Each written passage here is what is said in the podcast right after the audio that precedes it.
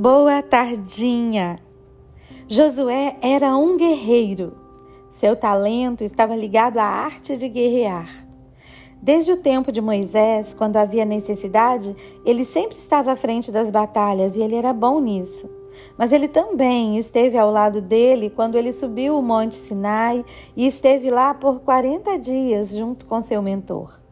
Josué era o discípulo que andava bem perto de Moisés.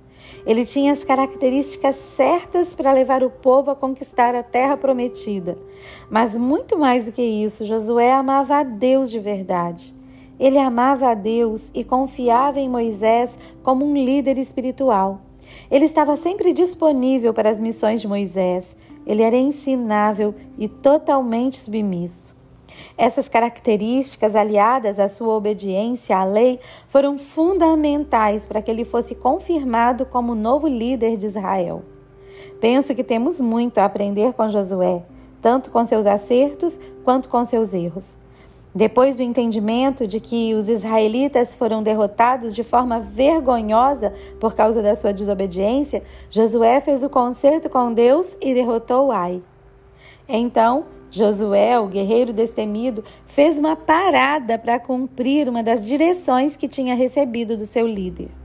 Moisés tinha dado a ele a direção de que, ao entrar na terra prometida, deveria erguer um altar sobre o Monte Ebal.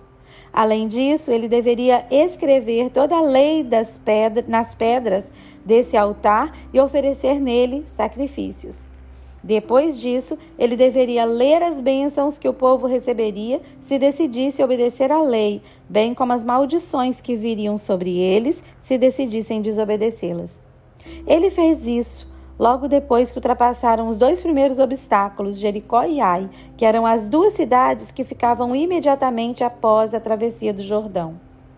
Esse foi o ritual de renovação da sua aliança com Yahvé.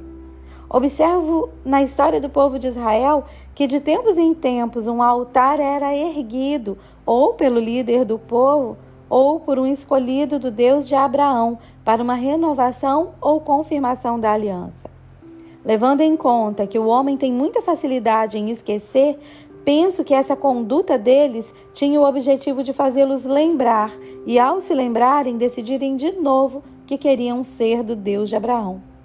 Os rituais eram mais importantes no Velho Testamento porque o culto era completamente externo e dependia de muitos elementos físicos. Depois da nova aliança, o culto passa a ser em espírito e em verdade, e embora os rituais sejam importantes, eles já não têm tanto a ver com o exterior e dependem menos dos elementos materiais.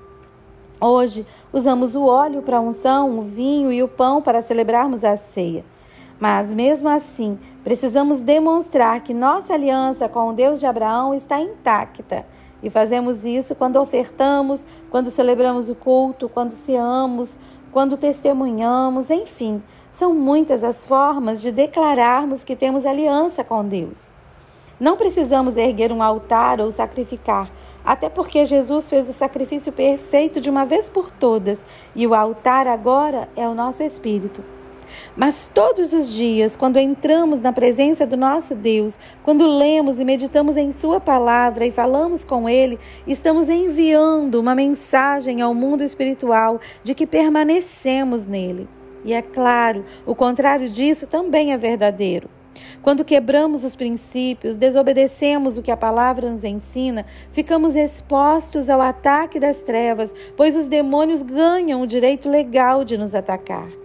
Portanto, ainda que vivamos na nova aliança, ainda se faz necessário declarar com nossas palavras e atitudes quem é o nosso Deus, que o amamos e seguimos a sua lei. Se quisermos conquistar os territórios que nos foram prometidos, precisamos continuar erguendo nossos altares e declarando a razão da nossa fé. Eu sou a pastorinha Magá de Sião e do Ministério Bálsamo de Gileade. Amo vocês.